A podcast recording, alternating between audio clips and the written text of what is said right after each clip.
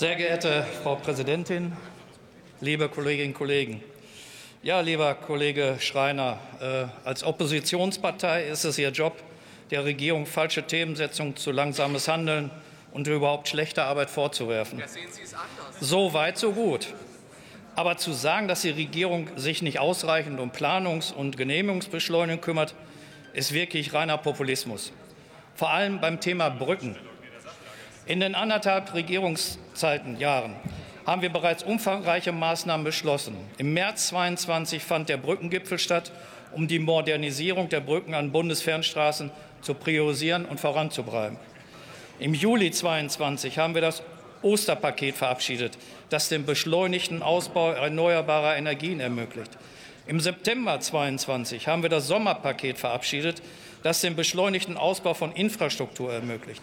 Im Dezember 22 haben wir das Herbstpaket verabschiedet, das die Digitalisierung vorantreibt und den beschleunigten Ausbau von Bauprojekten ermöglicht. Offensichtlich haben wir das alles so schnell gemacht, dass Sie es als Opposition gar nicht mitbekommen haben. Dazu kommt, dass das Kabinett am 3. Mai einen Gesetzentwurf zur Genehmigungsbeschleunigung beschlossen hat, der in den nächsten Wochen hier im Plenum debattiert wird. Jetzt einmal konkret zu den Brücken, weil das ja Ihr Thema ist. Mit dem Brückengipfel im letzten Jahr ist sehr deutlich geworden, dass die Ampel um den Zustand der Brücken sehr besorgt ist und sich darum kümmert. Und dass deshalb genau alles daran gesetzt wird, diese zu erhalten und gute Infrastruktur zu gewährleisten. Die CDU und CSU hätte es aber gut überlegen sollen, ob sie diesen Gesetzentwurf der Rammetalbrücke als konkretes Beispiel nehmen. Warum? Weil der damalige Landesverkehrsminister Hendrik Wüst 2018 beschlossen hat, dass sie bis 2025 nutzbar sei, obwohl die Zustandsnote gezeigt hat, dass dringend Maßnahmen zum Neubau eingeleitet werden müssen. Wir könnten schon viel weiter sein. Es hätte also gar nicht zu diesem katastrophalen Zustand kommen müssen. Zweitens werden vor Ort bereits sämtliche Maßnahmen beschleunigt, die beschleunigt werden können. Mir ist völlig klar, dass die Situation in Lüdenscheid und Umgebung für die Menschen und auch Unternehmen trotzdem extrem belastend ist. Und dennoch brauchen wir beschleunigte Projekte. Immer wieder müssen wir sie anstoßen, und die brauchen etwas Zeit. Drittens trägt die CDU in NRW wirklich nichts dazu bei, die Situation vor Ort zu verbessern.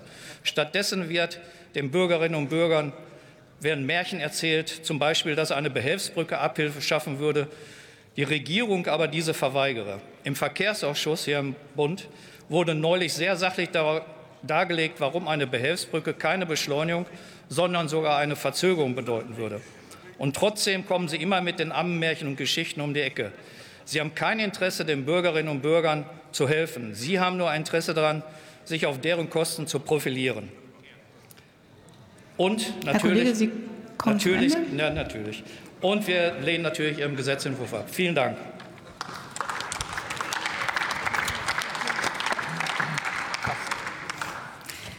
Äh, ich weise darauf hin, dass die namentliche Abstimmung gleich vorbei ist. Sollte noch ein Mitglied des Hauses anwesend sein, das seine Stimmkarte noch nicht abgegeben hat, dann wäre jetzt noch Gelegenheit. Und jetzt gebe ich das Wort